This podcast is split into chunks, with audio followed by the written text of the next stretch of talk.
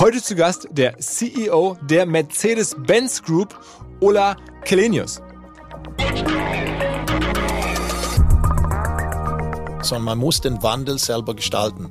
Man muss auch sein eigener Venture Capitalist sein. Es ist ja nicht so, dass wir Venture Capital finanziert sind. Wir müssen die eigenen Cashflows produzieren, um enorme Investitionen zu tätigen für die Transformation. Also spielt man gewisserweise ein anderes Spiel als vielleicht ein neuer Player, der reinkommt.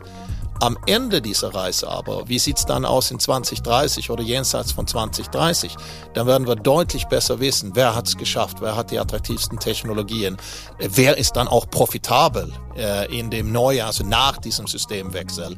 Und äh, da haben wir vor, so wie wir heute vorne sind im Premium-Luxusbereich, auch das zu sein. Und dann werden vielleicht einige Fragezeichen dann Ausrufezeichen.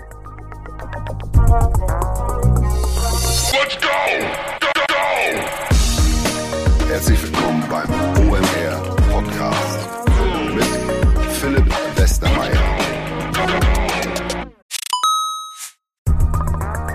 Ihr werdet euch wahrscheinlich fragen, warum unser Partner SalesViewer hier so oft im Podcast wirbt. Aber das ist relativ einfach zu erklären, denn wenn wir hier mittels Podcast Reichweite für SalesViewer erzeugen, dann besuchen natürlich auch hunderte von Menschen die Website von SalesViewer und SalesViewer kann dann mit dem eigenen Tool die Website-Besucher oder deren Firmen vor allen Dingen mit Klarnamen entschlüsseln. Also Podcast-Werbung führt zwangsläufig zu immer mehr Website-Besuchern und Website-Besucher lassen sich in Firmen-Klarnamen von SalesViewer entschlüsseln und zu neuen B2B-Kunden machen. Und natürlich auch wir bei OMR sind sehr zufrieden mit SalesViewer, nicht nur als Kunde, sondern auch als Partner. Wir setzen deren Tool ebenfalls ein zur eigenen B2B-Lead-Generierung und entschlüsseln damit die Website-Besucher von OMR, OMR Reviews oder anderen Tochterfirmen. Man sieht einfach, wer eure Webseiten besucht hat und wofür sich potenzielle Kunden interessiert haben. Neben uns, also OMR, sitzen aber auch noch deutlich größere Firmen wie Stepstone, Avato Systems, Sport5, Talon One oder die Vodafone-Tochter Grand Centrix bereits auf SalesViewer und generieren damit täglich neue B2B-Leads. SalesViewer ist bekanntlich auf unserem hauseigenen Software-Bewertungsportal OMR Reviews das bestbewertete Tool in gleich drei Kategorien und kann jederzeit kostenlos getestet werden. Wer also sehen möchte, wer auf der eigenen Website drauf war und diese Person dann am besten zu Kunden verwandeln möchte, der kann das alles kostenlos ausprobieren. salesviewer.com slash OMR. Zurück zum Podcast. Wer OMR schon etwas länger verfolgt, der weiß, wir sind traditionell eine Audi-Firma. Die Kolleginnen und Kollegen bei Audi unterstützen uns seit Jahren, worauf wir natürlich sehr stolz sind. Ich fahre auch sehr gerne e-tron beispielsweise. Aber natürlich ist auch Mercedes eine Firma, die für Deutschland ein sehr wichtiger Arbeitgeber und ein sehr wichtiges Unternehmen ist. Und so bin ich vor kurzem mit dem Zug nach Stuttgart gefahren und dann da mit dem Taxi nach Untertürkheim. Man fährt durch die ganze Stadt durch, am Stadion vorbei, an der Hans-Martin-Schleyer-Halle vorbei, am Mercedes-Museum vorbei. Und kurz dahinter direkt öffnet sich ein Werkstor und das erste kleine Hochhaus auf dem Werksgelände. Da werden noch richtig Autos gebaut.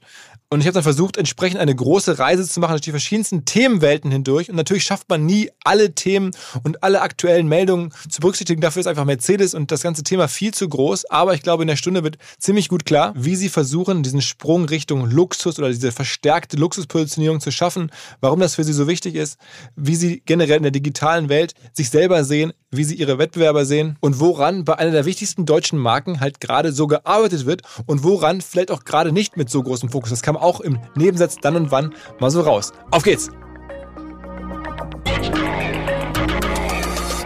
Ich bin sehr happy, hier zu Gast sein zu dürfen bei Ola Klenius. Hi Ola. Hi, schön dabei zu sein. Ja, ähm, sag mal, bei der Recherche ähm, im Vorfeld ist mir eins aufgefallen. Du kommst aus einer ähm, kleinen Stadt in Schweden, die heißt Westervik. Und ich kenne noch jemanden, der daherkommt. Also eigentlich kenne ich nicht persönlich, aber ich bin aufgewachsen mit dieser Person. Weißt du, wen ich meine? Stefan Edberg. Absolut. Stefan Edberg, der legendäre Gegenspieler von Boris Becker. Äh, richtig, das ist ein Top-Tennisspieler oder war, war ja ein, Ja, ein ja. Weltklasse-Spieler. Ja. Und äh, Kennst du den? stimmt, stimmt. Nein, ich kenne ihn nicht. Aber der müsste doch eigentlich deine Generation sein, ein paar Jahre älter vielleicht. Äh, das stimmt, aber jetzt muss man ja hier genau sein. Ich bin ja in Westervik geboren, Ah. habe nur ein Jahr dort gelebt und Ah. dann bin ich eigentlich in Malmö aufgewachsen. Ah, okay, okay, okay. Das heißt, ihr habt da nicht irgendwie im Jugendzentrum zusammen rumgehängt? Nein, nein. okay. Aber das heißt, du bist, ne, wie man es schon auch mitbekommt, Schwede. Ähm, wie war dein Weg nach Deutschland?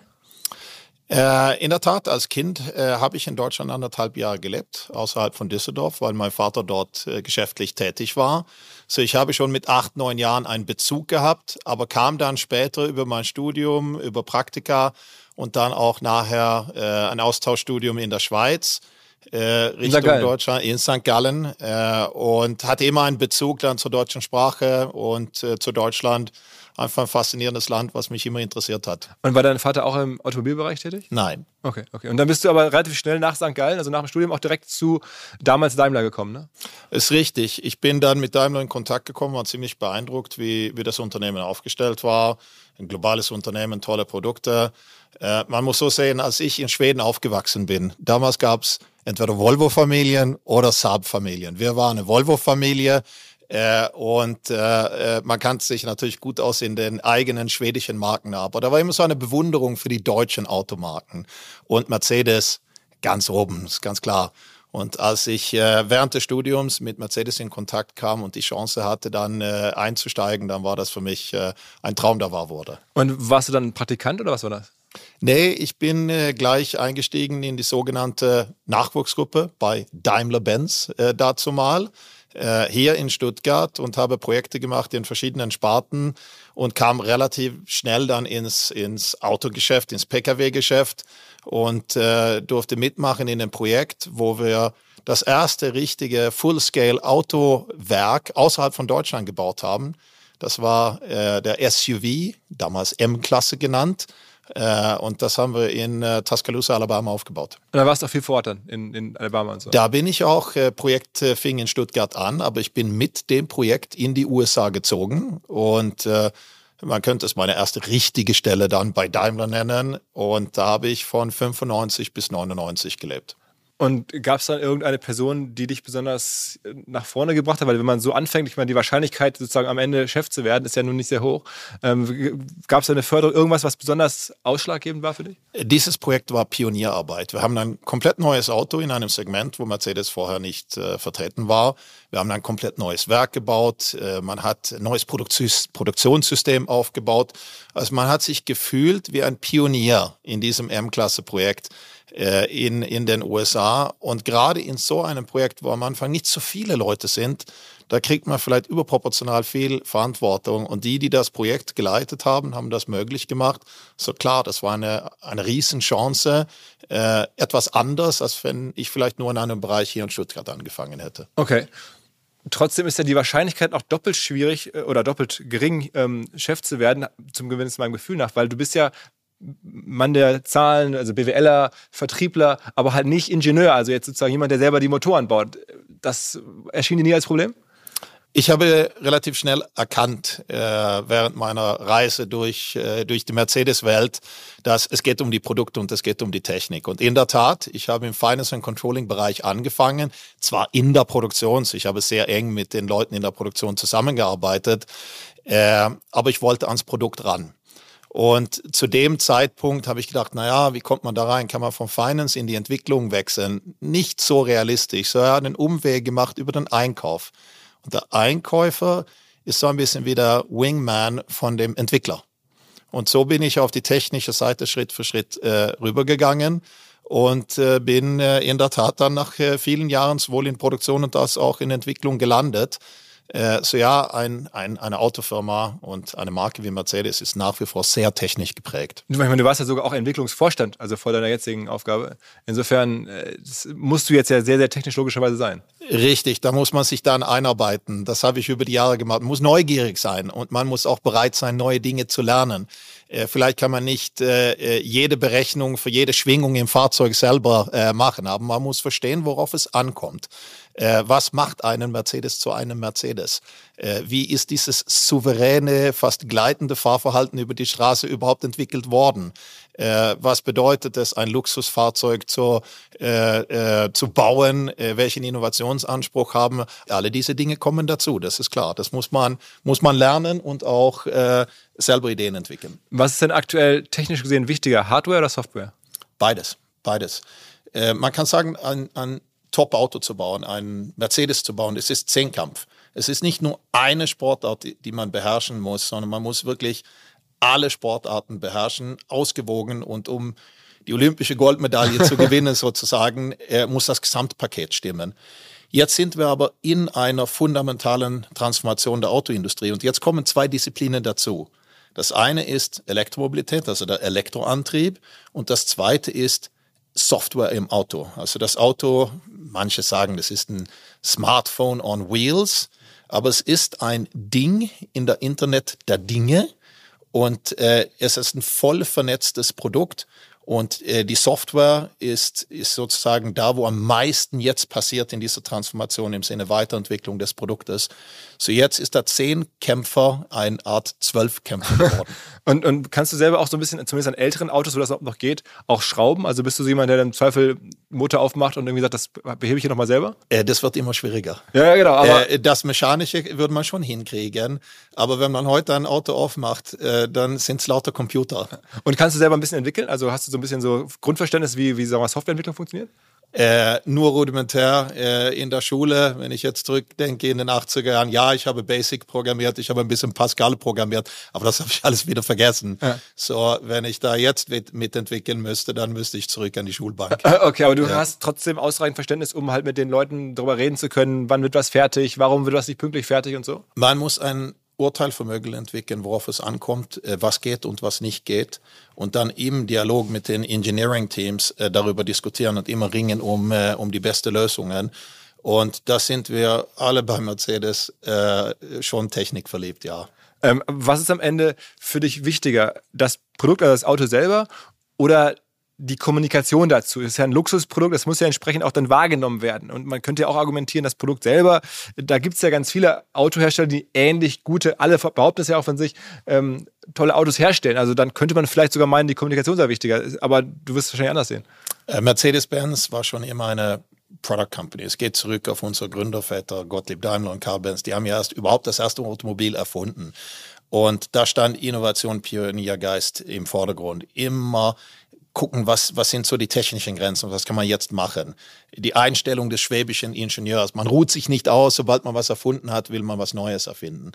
Aber klar, Mercedes ist eine Kombination, es ist Luxury und Tech, diese technische Substanz, aber auch viel mehr als nur von A nach B. Es ist von A nach B in einer besonders schönen Art und Weise so das Storytelling, aber auch die Kundenbeziehung, das Kundenerlebnis, die Übergabe des Fahrzeugs, alle diese Dinge spielen eine äh, sehr wichtige Rolle bei einer Luxusmarke. So beides ist da, aber der Kern ist immer Innovation und ein äh, sehr, sehr, sehr gutes technisches Produkt. Guckst du dir da viel an, was Apple macht? Also was du gerade beschrieben hast, könnte ja auch auf Apple zutreffen auf eine Art und Weise, also die wertvollste Erfolgsfirma der Welt. Ist das für euch Inspiration manchmal? Jetzt in der Transformation äh, wird unser Geschäftsmodell auch ähnlicher wie so ein äh, äh, Luxury-Handy-Hersteller, dass man hat einerseits ein wunderschönes, hochqualitatives physisches Produkt, aber man hat auch ein Ökosystem. Das Profil von unseren Kunden mit, mit, mit einer sogenannten Mercedes Me ID sitzt ja auch in einer Cloud-Struktur. Das heißt, wir kennen dich, wir stellen sicher, dass deine Identität auch äh, den Weg findet in das Auto so, wenn ich einsteige in meiner S-Klasse, dann sagt das äh, Auto, hallo Ola Kelenius, der Sitz fährt in die richtige Position, die Temperatur ist genau richtig, äh, mein Radiostation, was ich höre, ist äh, voreingestellt und, und, und. So, äh, diese Mischung zwischen einem digitalen Footprint in einem sehr schönen physischen Wrapping, ja, da gibt es schon Ähnlichkeiten mit dem äh, Geschäftsmodell von Apple. Ich meine, auch die Kunst am Ende, Massenmarkt zu bedienen, also nach wie vor Millionen von Produkten zu verkaufen und trotzdem Margen zu haben, wie jemand, der ganz wenig Produkte verkauft. Also sozusagen diese Mischung aus ne, hoher Marge und trotzdem ganz viel Absatz. Äh, Begehrlichkeit und Exklusivität ist A und O für eine Luxury-Brand. Äh, das ist klar. Und da, auch da gibt es natürlich eine Pyramide, ganz oben angefangen mit S-Klasse oder vielleicht so eine G-Klasse.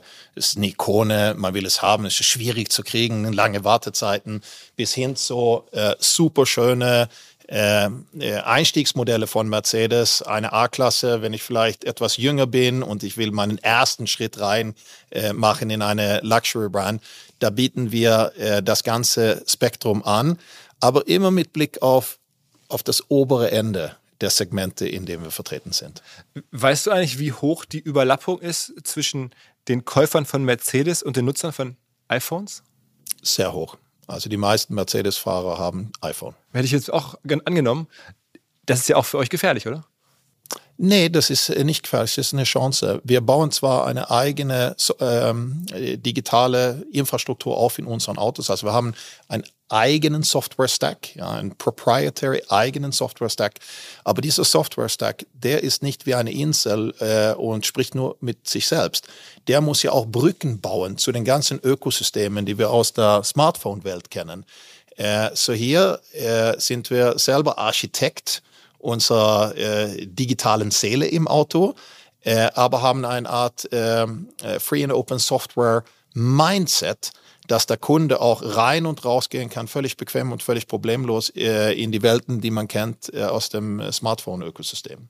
Glaubst du gerade vor dem Hintergrund, dass du selber sagst, die Modelle von Apple und Mercedes sind jetzt ja schon so ähnlich geworden, dann würde es ja auch aus Sicht von Apple vielleicht naheliegen, mit einem eigenen Auto an den Markt zu kommen, also den berühmten Apple Car, da gibt es ja Gerüchte und man weiß nicht so genau. Was denkst du? Hast du da nähere Informationen? Hast du eine Vermutung? Ich weiß es wirklich nicht. Äh, aber wenn eine Branche sich in Transformation oder gar Disruption befindet, und das kennt man ja über die, über die letzten Jahrzehnte, wo neue Technologien kommen, und die Branche befindet sich gerade in so einer um Umbruchphase, dann kommen auch neue Player rein. Und es gibt ja durchaus Startups, die entweder in der Autoindustrie sich etabliert haben oder Autoindustrie angucken. Und da gilt es für eine Marke wie Mercedes an der innovativen Spitze zu sein aber gleichzeitig dieses äh, Luxury-Versprechen, was wir haben, mit Hightech kombinieren. Und das finden wir einzigartig. Deswegen ist Mercedes für die Zukunft sehr gut positioniert. aber glaubst du denn, dass es überhaupt möglich wäre für so ein Apple? Ich meine, Autos zu bauen ist jetzt ja trotz aller Veränderungen nicht so trivial, hat man das Gefühl. Und Handy bauen auch nicht. Aber trotzdem hat man erscheint es mir, oder viele sagen, das ist eigentlich kaum möglich, mal so eben aus dem Nichts so eine Automobilfirma hinzustellen. Ähm, du bist, steckst selber drin. Also hältst du es denn für machbar überhaupt? Autos bauen ist sicherlich eine sehr große industrielle Aufgabe neben der Entwicklung an sich. Und besonders ein Auto zu bauen mit Mercedes Qualitätsanspruch äh, und äh, Präzisionsanspruch ist äh, doppelt schwierig. Äh, wer das probiert oder nicht probiert, der möchte, der möchte nicht darüber spekulieren. Wir werden es sehen. Aber es ja, ist ja schon so, dass zumindest in den letzten Jahren erstaunlich viele wieder Auto-Startups überhaupt gekommen sind. Ich meine, es war ja jahrzehntelang so, da gab es quasi die etablierten Unternehmen äh, und wenig neue. Und jetzt auf einmal hat man das Gefühl, es tauchen sehr viele neue Auto-Startups oder äh, reifere Firmen auch, aber schon jüngere Firmen auf. Das kann man so beobachten, oder? Ja, das liegt an diesen zwei technischen Trends. Also wir haben ja einen Wechsel in Antriebstechnologie auf die Elektromobilität, aber auch diese Digitalisierung und die höhere Computing Power in den Fahrzeugen da gucken sich dann neue Spieler an. Vielleicht könnte ich da mitmachen. Vielleicht sind die Einstiegsbarrieren für die etablierten Technologien, die sind nicht mehr da und ich probiere es. Bloß äh, als etablierter, starker Hersteller lohnt es sich nicht so viel zu spekulieren, wer kommt oder wer kommt nicht. So man muss ja die eigene Agenda setzen, man muss voranpreschen, man muss äh, massiv investieren in die neuen Technologien und gleichzeitig dann äh, das bekannte Markenversprechen von Mercedes dann in die Zukunft bringen. Darauf konzentrieren wir uns. Noch eine Frage zu der, zu der Luxuswelt. Ich habe mich da inspirieren lassen von einem Podcast, den du vor einer Weile mal gegeben hast bei dem Tyler Brûlé, dem äh, absoluten Luxus-Monocle-Gründer und so. Ähm, der hat, äh, finde ich, zu Recht die Frage gestellt, ähm, wie kann es eigentlich sein, dass ihr mit einem Markenzeichen, also dem Stern, arbeitet und es schafft, dass das sozusagen steht für absoluten Luxus und gleichzeitig ist es halt auch auf Bussen drauf, auf irgendwelchen Lieferfahrzeugen, ähm, wo man sagt, das ist jetzt nicht unbedingt mehr so, sagen wir mal, ja, Tools und Unterstützungs irgendwie Fahrzeuge, die jetzt nicht für Luxus stehen, sondern teilweise für harte Arbeit, für schmutzige Arbeit. Das, eigentlich ist das ja in der Welt gar nicht möglich, aber bei euch klappt es irgendwie. Äh, das ist das Einzigartige mit der Marke Mercedes. Aber es ist auch gelernt. Hier ist es ja so, dass äh, die, die das Auto erfunden haben, die haben ja auch den Bus erfunden, den LKW erfunden und so weiter. Äh, so dass besonders hier in Europa es auch eine Nutzfahrzeugsparte gibt mit Mercedes-Benz, das ist gelernt und irritiert auch niemand. Das weiß, weiß jeder. Aber in der Transformation haben wir entschieden, und das haben wir ja letztes Jahr auch durchgeführt, Daimler in zwei Teilen zu teilen. Und jetzt sitze ich hier und spreche für Mercedes-Benz und gleichzeitig gibt es einen Nachbar hier in Stuttgart, das ist Daimler Truck, ein äh, global führendes Unternehmen im Nutzfahrzeugbereich. Diesen Split haben wir auch deswegen gemacht, weil die Kundengruppen ja so unterschiedlich sind und dass jedes Unternehmen sich genau auf die eigene Kundengruppe fokussieren kann und dass man das maximale unternehmerische Potenzial in unserem Fall für äh, Luxury Cars und äh, Premium Vans äh, äh, entfalten kann.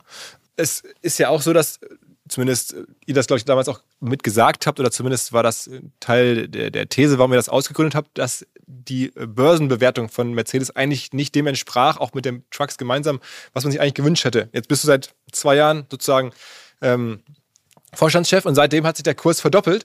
Ähm, also schon mal Glückwunsch, Wahnsinns-Performance, aber es ist trotzdem immer noch nicht da gefühlt, wo man eigentlich hingehört, oder?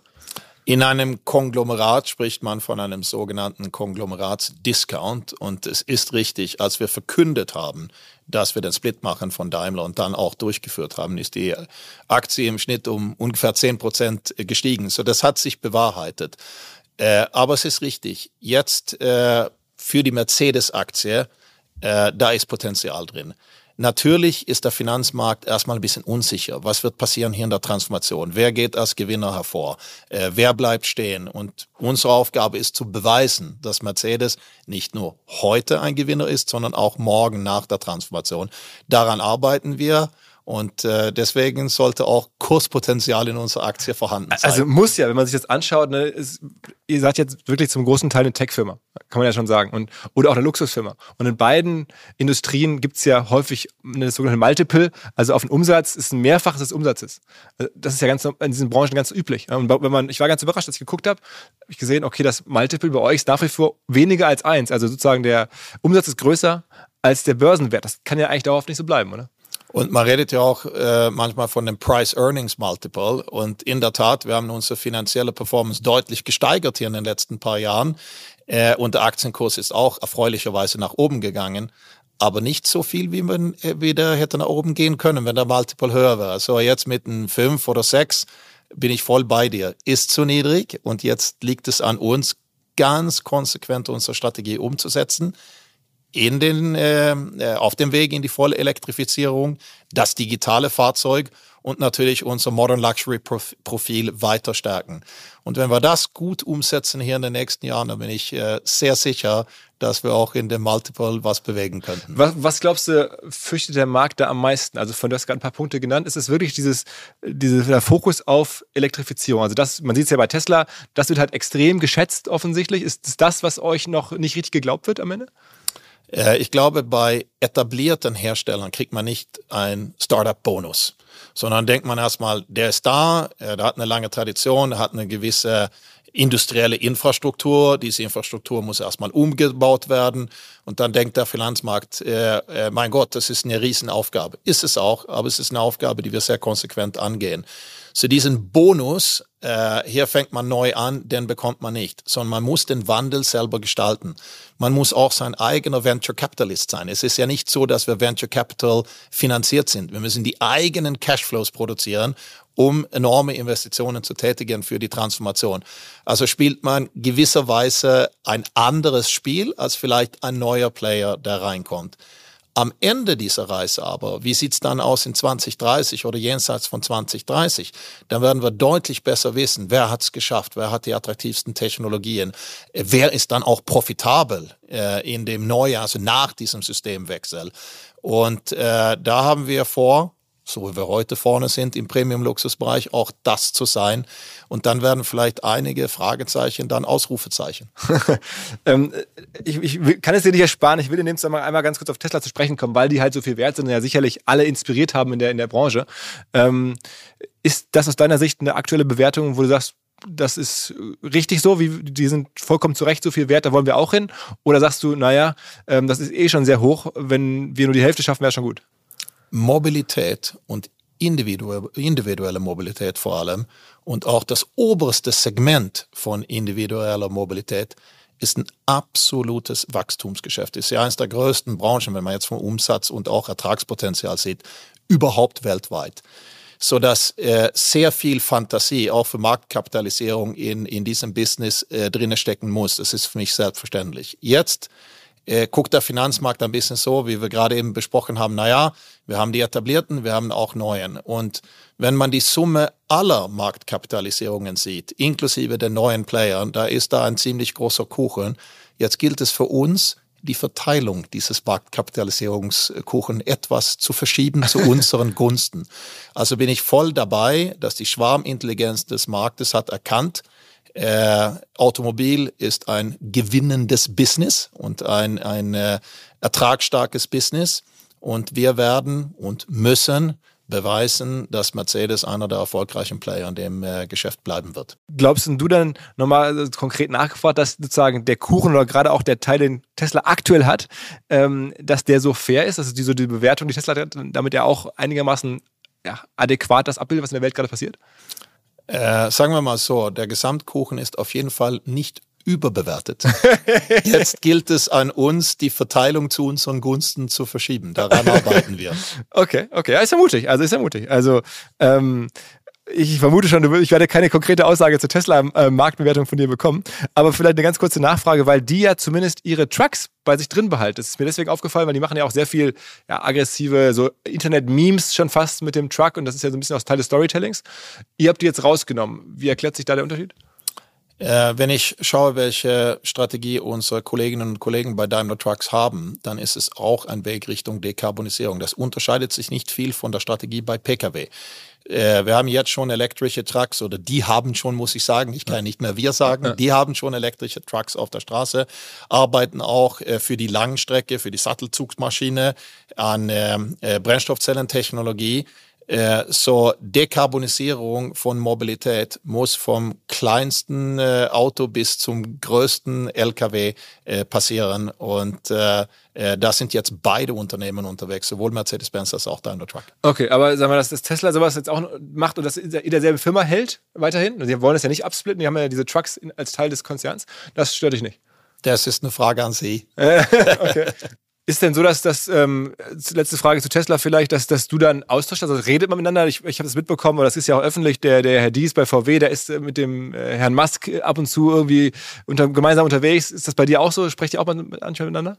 Nein, das machen wir nicht, sondern äh, wir konzentrieren uns auf Mercedes und äh, äh, versuchen jetzt nicht die Strategie von einem anderen nachzuverfolgen. Und gibt es denn da also Personalwechsel hin auf die eine oder andere Seite? Auch nicht? Selten. Selten. Okay, okay. Das heißt, da guckt, guckt ihr wenig hin. Okay, okay. Gibt es denn andere ähm, Firmen im Markt, die du dir vielleicht genauer anguckst? Also von den Startups, welche die, die euch, sagen wir mal, näher sind vielleicht noch als Tesla? Also gibt's, weil wir gerade darüber gesprochen, dass es so viele gibt, die jetzt hochkommen. Irgendwas, was dir da besonders ins Auge fällt? Gerade in dieser Phase steigt die Wettbewerbsintensität. Also ein, eine Branche in Transformation, etablierte, bekannte Player, die sich gerade wandeln, aber auch neue dazu. Das heißt, wir müssen sowohl die üblichen Verdächtigen im Griff haben, ja. äh, als auch gucken, was die Neuen tun. Aber eins ist dabei ganz, ganz wichtig. Derjenige, der nur links und rechts guckt, was macht der oder was macht der, der macht sich verrückt. Man muss selber äh, die eigene DNA der Firma kennen. Wofür steht Mercedes-Benz? Was ist unser Markenversprechen? Äh, wie stellen wir sicher, dass wir unsere Kunden in eine bessere Zukunft führen? Wir konzentrieren uns sehr stark auf die eigene Strategie und dieses Markenversprechen äh, immer wieder zu erfüllen und dann auch neu zu erfinden. Und dabei schaut man ja im Sinne Benchmarking, was machen die anderen technologisch und so weiter. Aber äh, ganz, ganz wichtig, die eigene DNA zu behalten. Es ist ja schon trotzdem so, wenn man jetzt ein bisschen recherchiert über euch, ähm, eine Schlüsselthematik ist ja das autonome Fahren hört man zumindest, ne, sagen immer alle, die da in der Branche sich auskennen. Und da seid ihr nach neutralen Einschätzungen sehr gut oder zum Teil sogar die besten auf der Welt. Gibt so ne, neutrale, oder zumindest nach meinem Verständnis neutrale Bewertung. Ähm, auch besser als viele andere. Trotzdem habe ich das Gefühl, ihr hängt das gar nicht so nach draußen. Also du bist damit jetzt nicht so laut, du bist generell gar nicht so laut. Ähm, ist das, müsste man das anders machen? Ich weiß nicht, ob das jetzt eine Art äh, schwäbisches Understatement ist. Äh, aber immer wieder, wenn wir äh, große Meilensteine erreichen, natürlich kommunizieren wir die. Wir hatten einen, äh, riesen Meilenstein gerade im Bereich autonomes Fahren kurz vor Weihnachten erreicht. Die erste Zertifizierung von einem sogenannten Level 3 System. Und wenn man von Level 2 auf Level 3 geht, dann gibt es Fahrsituationen, wo tatsächlich das Auto selber fährt und auch verantwortlich ist. Und das ist ein ganz, ganz großer Unterschied. Natürlich sowohl technologisch, aber auch von der Produkthaftung. Äh, so für uns war das wie eine kleine Mondlandung. Und jetzt baut man ja die Mond, Mondsiedlung. aber auch sehr fokussiert auf, auf den Mercedes-Kunden. In dem Fall Private Use Case, ja.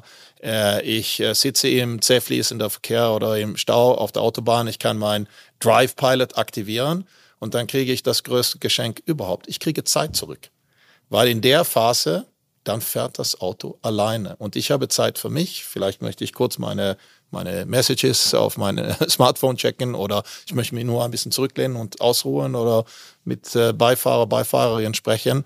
So, ja, äh, autonomes Fahren ist eine der Technologien, die wirklich das Auto jetzt revolutionieren wird hier in den nächsten Jahren und da investieren wir massiv. Da kommt noch deutlich mehr in den nächsten Jahren.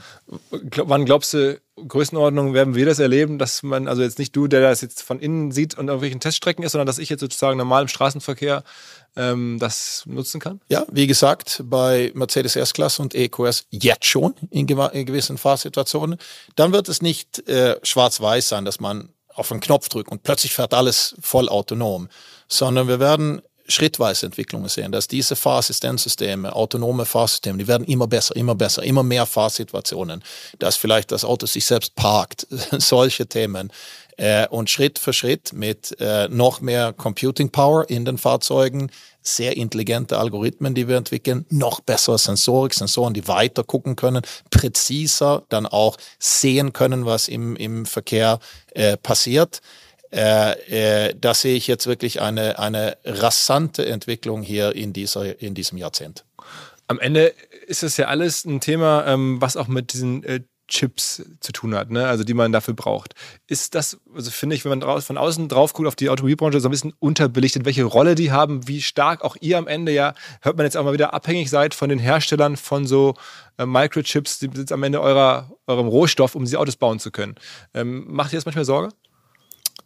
Eine moderne Hightech S-Klasse hat Tausende von einzelne Halbleiter mhm. in dem Auto drin.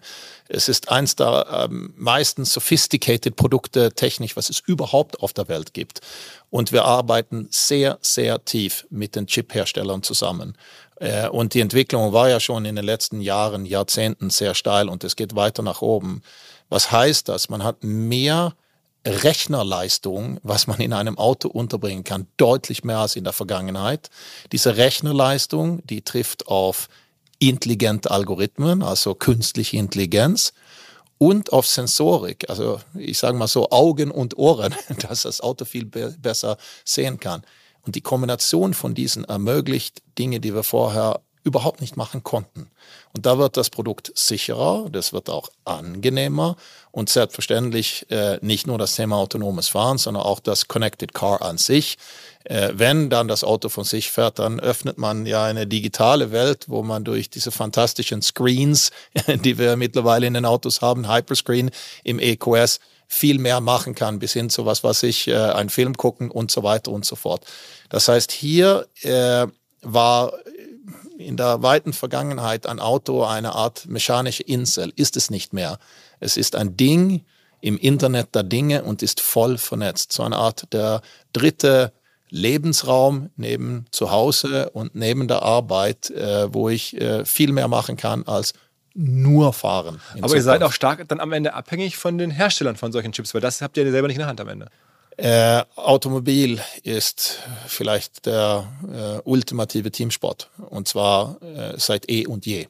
Wir haben immer mit extrem starken äh, Partnern in, in der Lieferantenlandschaft gearbeitet so ein Daumenregel von, von, von Gesamtinhalt eines Autos ist vielleicht so um, um die 70 Prozent kauft man von Lieferanten und 30 Prozent ist die eigene Wertschöpfung. Äh, jetzt verlagert sich äh, äh die Lieferantenlandschaft mehr und mehr zu äh, Hightech-Komponenten, also äh, hochperformante Chips, äh, kleine Computer im Auto, aber natürlich auch die Software, die dazugehört. Da wollen wir aber selber der Architekt sein. Also wenn, wenn, wenn diese Software, wenn der Software-Stack ist so ein, ja, wie soll ich sagen, das ist das Gehirn oder das zentrale Nervensystem vom Auto, das muss man selber kennen, das wollen wir beherrschen. Somit ein Grund, warum wir äh, stark unterwegs sind, unsere Softwarebereiche auszubauen. Ja, da machen wir zurzeit eine vertikale Integration, das machen wir mehr und auch Dinge, die vielleicht früher die Lieferanten für uns gemacht haben. Aber wir müssen nicht alles machen. Auch hier ist es ganz wichtig, die Innovationskraft von starken Partnern zu nutzen, paaren mit unserem äh, technischen Know-how und daraus dann das beste Produkt zu machen äh, äh, für die Kunden. So, äh, Partnerschaften waren immer wichtig und bleiben auch wichtig.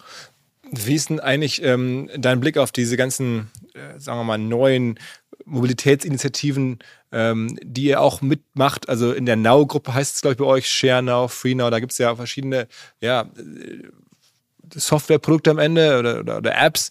Ähm, ist das nach wie vor ein Fokusthema von euch? Es hat ja sehr viele verschiedene Partnerschaften gegeben, sehr viel Entwicklung, Rebrandings. Ähm, beschäftigt sich da eng mit? Shared Mobility und Mobilitätsdienstleistungen ist an sich ein wachsendes äh, Segment. Es ist aber nicht der Ersatz und besonders für Mercedes-Kunden für selbstbestimmte individuelle äh, Mobilität. Also ich habe mein Fahrzeug, ich kann entscheiden, wann ich will. Das ist auch meine Komfortzone, mein Cocoon, wo ich mich wohlfühle. Also diese individuelle Mobilität, das haben wir vielleicht besonders in den letzten zwei Jahren in der Pandemie auch erlebt, wie wichtig es ist, diese Privatsphäre haben zu können und selbst entscheiden zu können, wenn ich von A nach B will. So, Mobilitätsdienstleistung, ja, wachsendes Geschäft, ein komplementäres Geschäft, aber unser Hauptfokus ist auf äh, Private Use und individuelle Mobilität. Das ist das Geschäftsmodell, das Hauptgeschäftsmodell von Mercedes-Benz. Okay. Ähm, eine Sache, die mich da, also als ich recherchiert habe, auch über diese ähm, Now-Gruppe, ähm, ihr habt euch aus dem Taxenbereich zum Teil zurückgezogen. Also früher war es ja klar, wenn ich Taxi fahre in Deutschland, dann war es ein Mercedes-Taxi. Das ist jetzt scheinbar nicht mehr so. Und ich habe mich gewundert, weil ich dachte, das ist doch eigentlich immer so die erste Begegnung, die man hat mit einem Mercedes, so eine Limousine, so richtig. Man lernt das Produkt kennen quasi als jemand, der eine Taxifahrt sich gönnt. Ähm, und jetzt dachte ich mir, auch wo du am Anfang meintest, Touchpoints sind so wichtig, man muss das Auto zeigen. Das wäre doch eigentlich immer ein Touchpoint gewesen. Warum geht er da raus? Es gibt nach wie vor äh, gewisse Modelle, die wir für Taxis äh, entwickeln. Und ja, das ist sehr stark in Deutschland und in, in manchen europäischen Märkten, aber es ist nicht unser Hauptgeschäft. Also Mercedes-Benz als Luxury and Tech Brand, äh, das ist so eine Art aspirational Brand. Wenn du, wenn du deinen ersten Mercedes kaufst, dann hast du das Gefühl, ich bin angekommen. Das ist was ganz, ganz Besonderes. Äh, so, wir werden schon Produkte in dem Segment halten, aber es war nie und ist auch heute nicht unser Hauptsegment. Also, also Taxen zu verkaufen ist nicht euer, euer okay. Nicht das Hauptgeschäft, nein. nein. okay. Ja. Wie, wie kriegt man das dann hin? Ich meine, es gelingt euch ja wirklich, diesen Luxus ähm, immer weiter zu kommunizieren. Ähm, was sind da die entscheidenden Faktoren? Also, wir haben das Produkt haben wir gesprochen, das muss natürlich entsprechend äh, dann auch das liefern, das ist ein Luxus. Aber wie ist die Kommunikation? Sind es die Partnerschaften, die ihr schließt? Sind es irgendwie Testimonials? Ähm, was ist da dein Fokus? Äh, ganz wichtig ist erstmal eine Erkenntnis, äh, moderner Luxus steht nicht, nie still. Das ist nicht etwas Statisches, dass man sagt, das ist ein Luxusprodukt und so sieht das Luxusauto aus und jetzt bleibt es so die nächsten 20 Jahre. Man muss sich immer neu erfinden. Äh, sehr viel geht über Design, über die Ästhetik, sowohl Exterieur als auch Interieur, dieses Besondere. Äh, sind sehr viele kleine Details, aber die ein Gesamtes macht, wo wenn man dann einfach zurückgeht und man guckt das Auto an, auch wenn man kein Auto- oder Designexperte ist, dann sagt man, irgendwie, da stimmt alles. Ja, das, das, ist, das, ist, das ist perfekt. Und auch äh, wenn man in dem Auto fährt, also neben Hightech-Screens, ist es eingebettet in eine Art Wohnzimmer, gefühlt mit äh, italienischen Designermöbeln. Und äh, du hast das Gefühl, wow, das ist einfach schön. Äh, und auch wie das fährt, das souveräne Fahren, auch niedriges Geräuschniveau. Alle diese Dinge kommen, äh, kommen zusammen. So, Ästhetik trifft auf Technologie, äh, trifft auf Designlinien und, und, und. Und da äh, verbringen wir unglaublich viel Zeit darüber nachzudenken, wie sieht das in fünf Jahren aus? Also ein, ein Autoentwicklungsprozess normalerweise so drei, vier, fünf Jahre. Also muss man immer immer in die Zukunft denken. Also wie erfinden wir unser Look äh, neu und äh, äh, was passiert technologisch äh, und was heißt dann dann äh, für das Design. So ist ein sehr, sehr aktiver Prozess, damit man dann den richtigen Zeitgeist findet für den modernen Luxus in jeder Ära. Das ist unser Anspruch. Mittlerweile kann man nachvollziehen, ähm, oder ähm, ist mir zumindest so vorgekommen, tauscht ihr euch da auch mit Designern aus ganz anderen Branchen aus. Also das sind dann nicht mehr typische Auto-Ingenieure oder Designer, sondern kommen auf einmal Fashion-Designer bei euch mit an den Tisch und, und reden da auch auf einmal mit. Ja, ab und zu mal machen wir solche Kooperationsprojekte. Und du sagst es, da holt man Inspiration. Da äh, kann man so ein bisschen äh, äh Cross-Fertilization zwischen, zwischen Branchen haben äh, vor allem Mode und anderen äh, Luxusbranchen. Und ab und zu machen wir dann ein Projekt, vielleicht ein Limited Edition, was richtig cool ist. Das gehört dazu. Das äh, gehört ja auch zu der Begehrlichkeit einer Luxusmarke. Es gibt vielleicht mal so eine Sonderedition, kennt man ja von den Uhren. man will es unbedingt haben, es ist Limited Edition, kostet ein bisschen mehr. Ja, wie bei den Sneakers. Ja, ja, und wenn man es nicht kriegt, äh, äh, ist man dann neidisch auf denjenigen, der es dann geschafft hat und so weiter. So ja, äh, über den Tellerrand zu schauen gehört dazu aber gleichzeitig dann wirklich eine, eine sehr starke eigene äh, ästhetische Seele zu haben und ein Verständnis dafür zu haben, äh, was technisch geht und äh, wie man das in ein äh, wunderschönes Design übersetzt. Welche Rolle spielt die Formel 1? Äh, wir sind ja mit Mercedes-Benz damals als Motorsportmarke ge geboren worden. Also der erste Mercedes war ein Rennwagen. Der Herr Jelinek, der das bestellt hat, seine Tochter war ja die Mercedes, er wollte nach Nizza und Rennen fahren und hat das dann bestellt bei Daimler. Das war so erfolgreich, die haben gewonnen und dann hat der Gottlieb Daimler gesagt, ja cool, Mercedes, toller Name, äh, jetzt wird's äh, jetzt wird's auch dann quasi äh, der Produktname. So, wir sind, könnte man sagen, als Motorsportmarke geboren. Heute ist es äh, äh, the fastest lab in the world. Es ist Spitzentechnologie auf absolutem Höchstniveau, so ein Labor, um neue Dinge auszutesten. Aber es steht auch für Faszination, ist die, ist die spannendste Motorsportart der Welt mit allen diesen Legenden und auch die Legenden der der Gegenwart so zahlt auf beides ein, sowohl auf unser Luxury-Image, aber auch auf unsere sehr starke Technologietradition. Hättest, hättest du dir vorstellen können, dass sich die Formel 1 so entwickelt, dass sie so relevant wird? Man hört jetzt, dass so Teams auf einmal Milliarden wert sind. Das war jetzt ja vor ein paar Jahren noch ganz anders. Ja, jetzt redet man ja über Formel 1 Teams, auch so wie äh, Sports Franchises in den USA, genau. was weiß ich, Dallas Cowboys ja, oder genau, von genau. mir aus Fußballmannschaften, äh, genau. Manchester United und so weiter.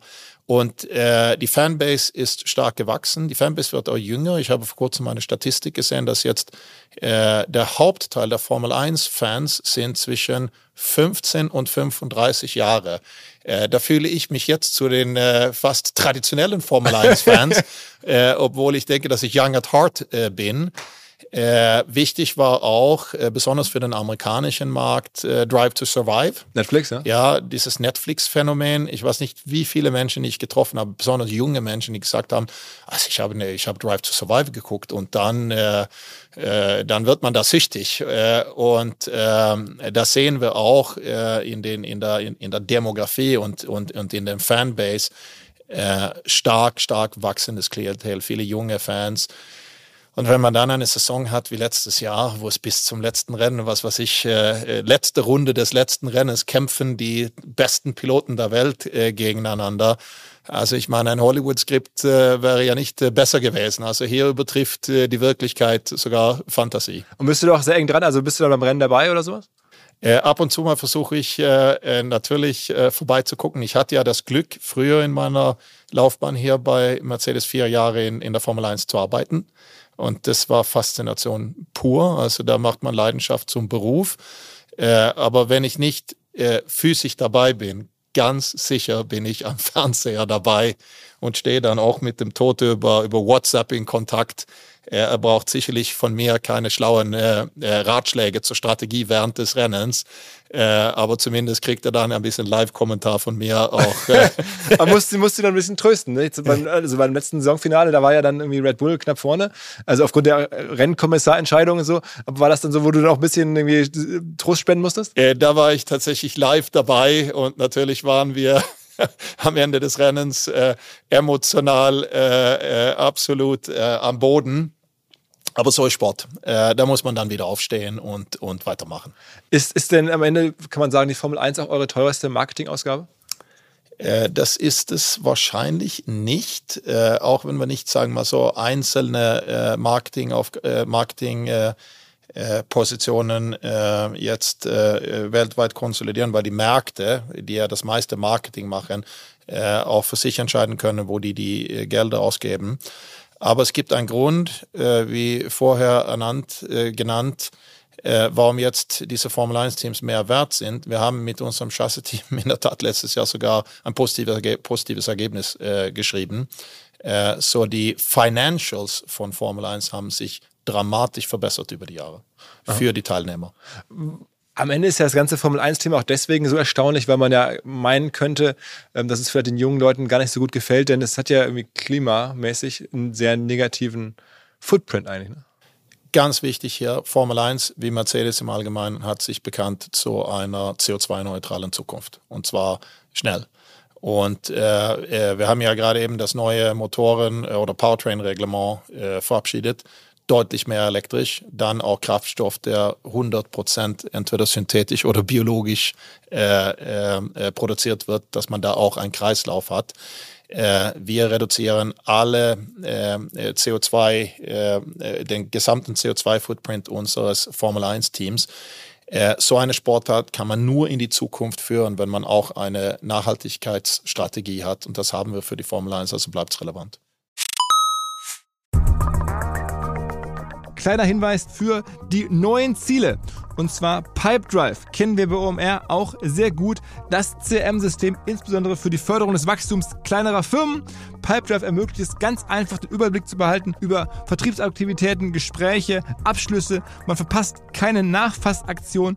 Pipedrive ist vor allen Dingen einfach zu bedienen, vollständig anpassbar auf die jeweilige Firma, auf die jeweiligen Teams und erstellt sehr hübsche visuelle Berichte. Darüber hinaus gibt es zahlreiche smarte Automatisierungen.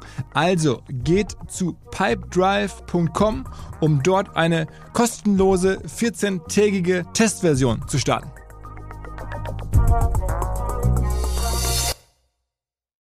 Zurück zum Podcast. Was glaubst du, ist am Ende auf Dauer wichtiger für euch, Digitalisierung oder Dekarbonisierung? Beides.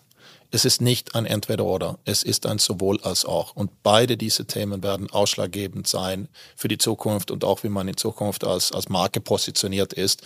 Und die Kunden verlangen auch beides. Natürlich wollen die die ganzen digitalen Use Cases haben. Da geht es um Bequemlichkeit, äh, Kommunikation etc. etc. Auch wie, wie bei uns.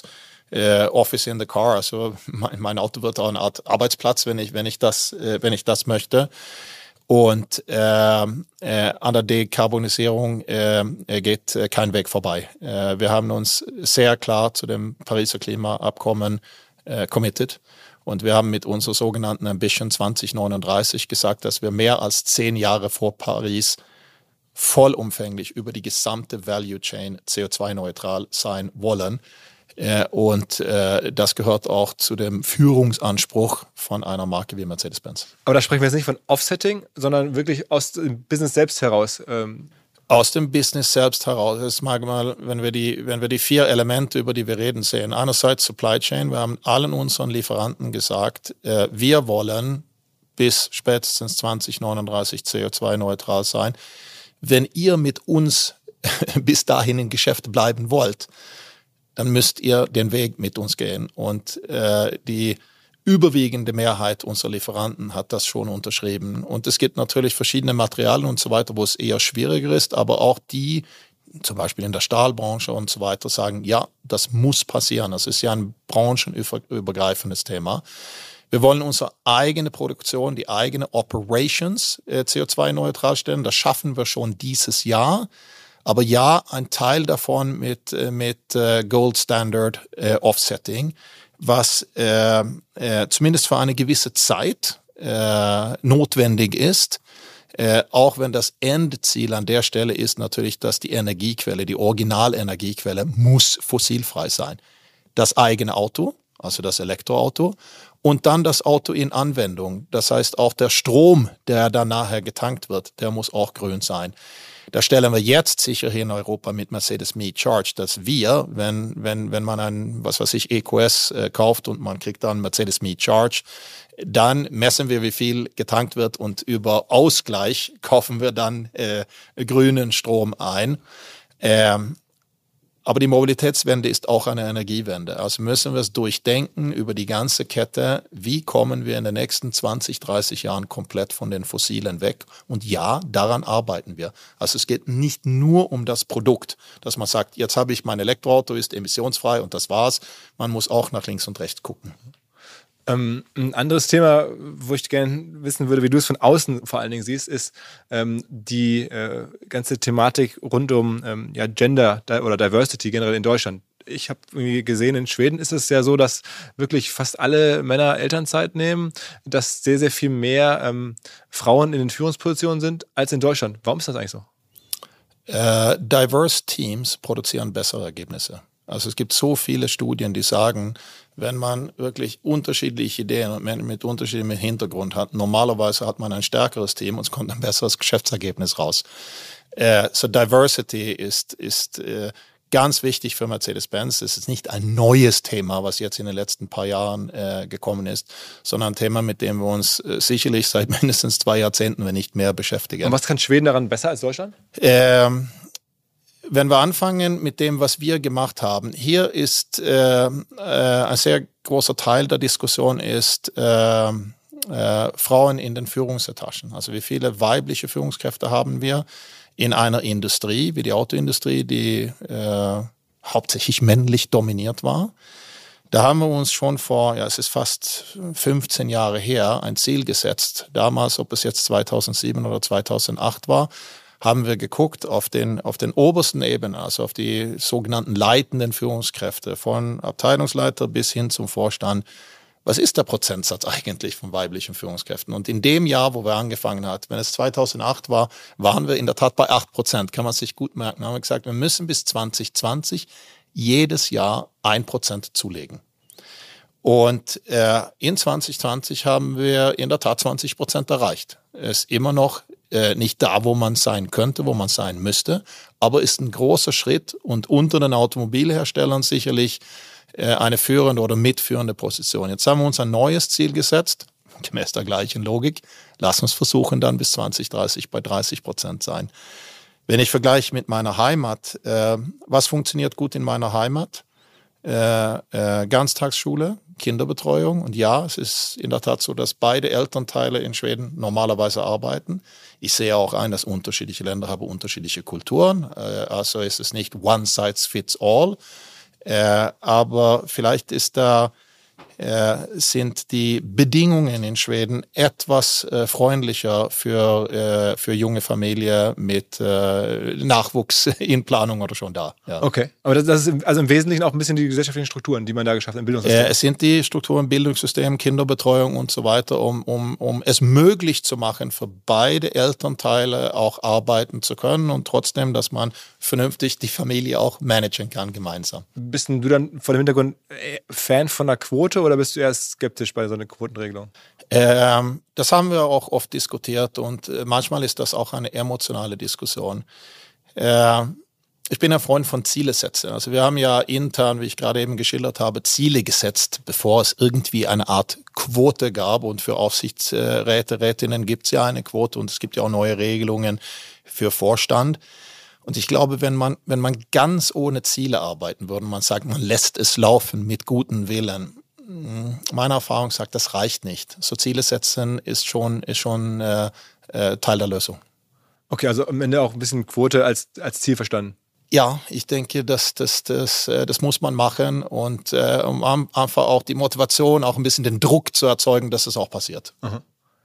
Sag noch mal ein paar Worte zu einem wahrscheinlich der wichtigsten Zukunftsmärkte für euch, äh, China. Wie oft bist du da? Bist du aktuell letzten Jahren überhaupt da gewesen? Aufgrund der ganzen Pandemiesituation ja gar nicht einfach. Äh, das letzte Mal, dass ich in China war, war im Februar 2020 äh, und in der Tat in der Woche vor dem Lockdown in oh, okay. Beijing. Seitdem war ich nicht mehr in China, weil mit den Quarantäneregeln das schlichtweg nicht praktikabel war. Aber Sonst wäre es ein Markt, wo man mehrmals im Jahr äh, vorbeischaut, nicht nur weil es der größte und wichtigste Markt ist, sondern weil es auch ein sehr hohes äh, Innovationstempo gibt. Wir haben ja viele technologische Partner dort und so weiter.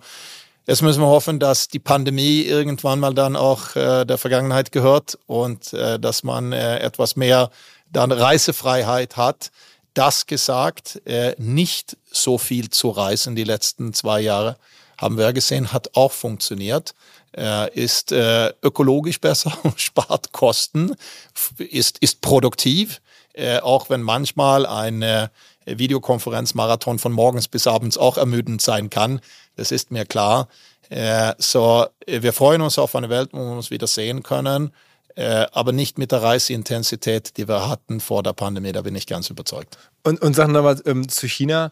Ähm, Weißt du so eine Größenordnung, Umsatz, den China für Mercedes ausmacht? Ist es mittlerweile, also zwei Drittel der Umsätze sind ja eh im Ausland von euch, also ein Drittel noch in Deutschland. Wie viel davon ist China so groß? wir sind da bei äh, vielleicht 35 äh, Prozent oder 35 also, bis 40 Prozent, aber es ist auch so, dass China ist weltweit mit großem Abstand der größte Markt. Ja. Dann äh, gefolgt von USA als individueller Markt oder Europa natürlich gemeinsam als Markt ist auch, ist auch sehr groß.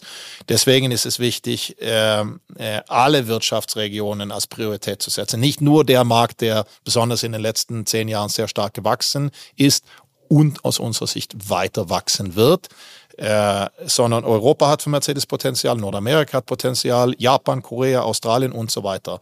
Also es ist nicht ein eindimensionales Spiel in der Go-to-Market-Strategie, sondern muss man alle Märkte im Blick haben und wer weiß, vielleicht kommt auch Indien eines Tages, äh, Thailand, Vietnam und so weiter, das sind äh, aufstrebende Wirtschaften, die dann äh, durchaus ein größeres Marktpotenzial in Zukunft bieten. In der Software sieht man, dass es so eine Art Blockbildung mittlerweile gibt. Also da gibt es die Welt mit Google und, und irgendwie Facebook und ähm, Amazon und dann gibt es die Welt ähm, mit Alibaba und äh, verschiedenen anderen chinesischen Plattformen.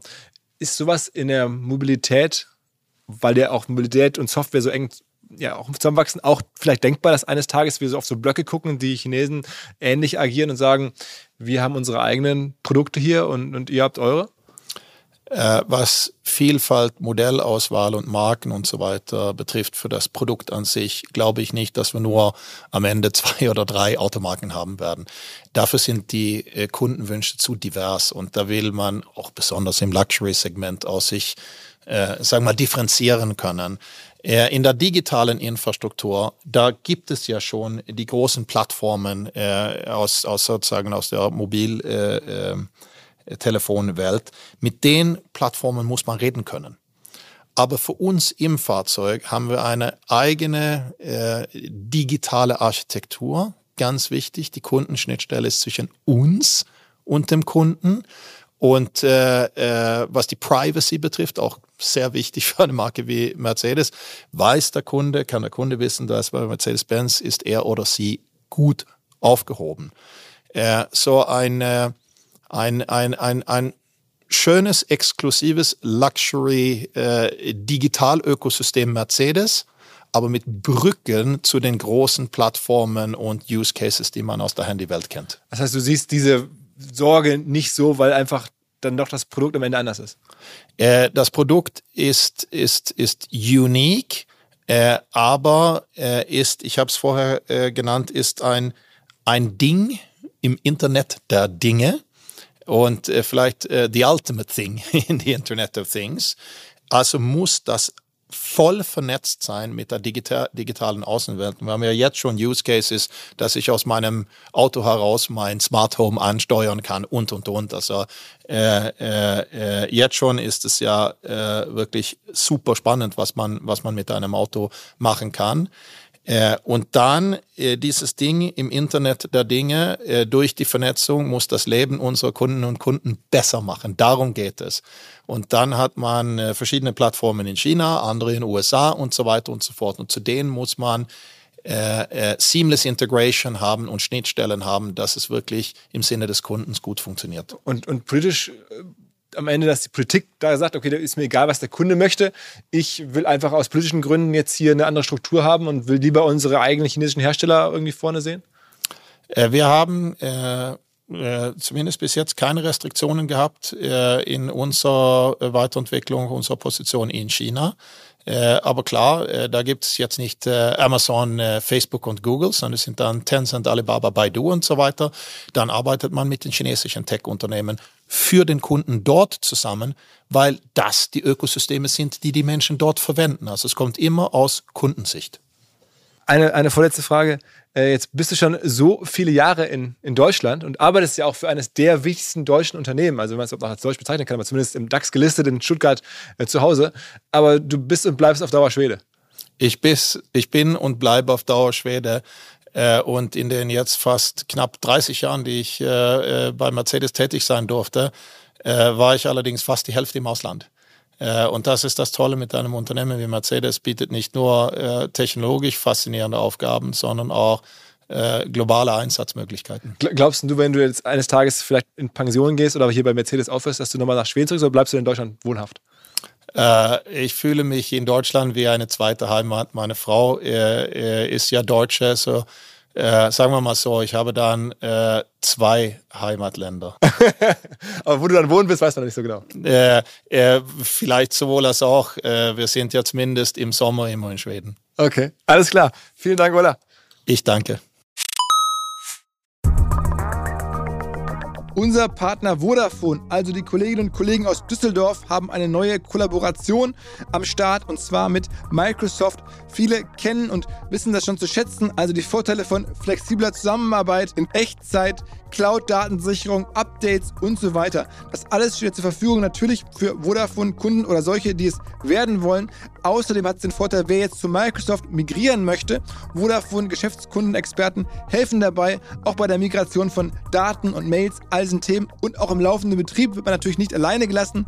Vodafone supportet jetzt auch Microsoft 365 ganzjährig für seine Kunden. Ein Argument, glaube ich, für Vodafone, auch ein Argument für Microsoft 365. Wer sagt, ich bin schon Vodafone-Kunde oder ich bin interessiert an Microsoft, informiert euch. Alle Details stehen unter vodafone.de slash Microsoft 365, also Microsoft 365 in Zahlen. Zurück zum Podcast. Dieser Podcast wird produziert von Podstars bei OMR.